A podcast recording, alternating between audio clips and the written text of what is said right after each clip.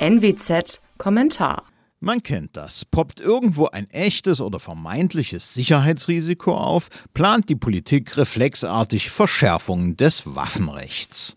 Immer von dabei Grüne und Teile der SPD. Jetzt ist es einmal mehr soweit. Eine mit geradezu lächerlichen Putschfantasien schwanger gehende Operettentruppe wird benutzt, um zum Feldzug gegen Jäger und Sportschützen insgesamt zu blasen. Grün und Rot nehmen Millionen gesetzestreuer Menschen für die Hirngespinste einer Rollator-Verschwörung in Haftung.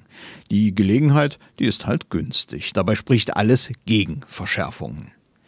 Die reale Gefahr geht in diesem Land nicht von legalen, sondern von illegalen Waffen aus. Noch nie in der Geschichte der Bundesrepublik haben echte Umstürzler legale Waffen benutzt. Bader, Enslin und Meinhof haben ihre Kanonen nicht im Jagdbedarf um die Ecke gekauft.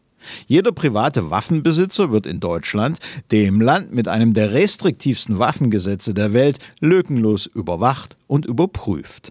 Insbesondere was die Aufbewahrung von Waffen und Munition angeht. Wird dagegen Regeln verstoßen, ist die Waffenbesitzkarte weg. Das gilt nicht für den Staat. Er ist es, der in Sachen Waffen und Munition notorisch schlammt.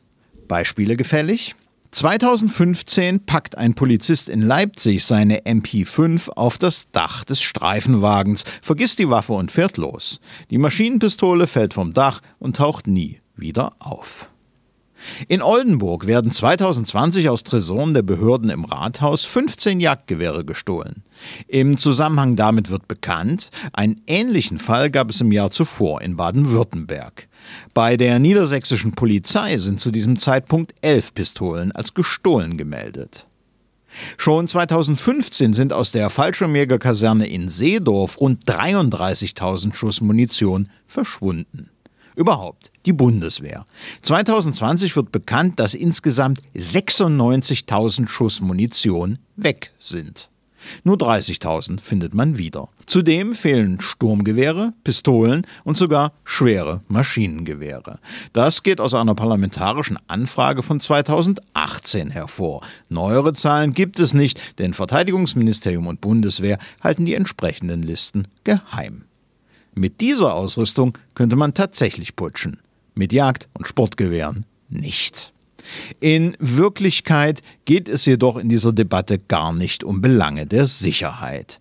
Es handelt sich um einen Kulturkampf. Schützen und Jäger stehen stellvertretend für ein in weiten Teilen liberal bis konservatives, in jedem Fall aber bodenständiges und heimatliebendes Milieu, das die deutsche Linke schon immer verachtet. Gegen diese bewaffneten Spießer und für deren Entwaffnung ist jedes Mittel recht, sei es Instrumentalisierung von Verbrechen und Irren, sei es Angstpropaganda gegen Legalwaffenbesitzer als potenzielle Politterroristen. In der Koalition ist es nun Aufgabe der FDP, Vernunft zu erzwingen. Sportschützen und Jäger sind keine potenziellen Verbrecher, auch wenn Grüne und Teile der SPD sie immer wieder so framen. Mein Name ist Alexander Will. Sie hörten einen Kommentar der Nordwestzeitung.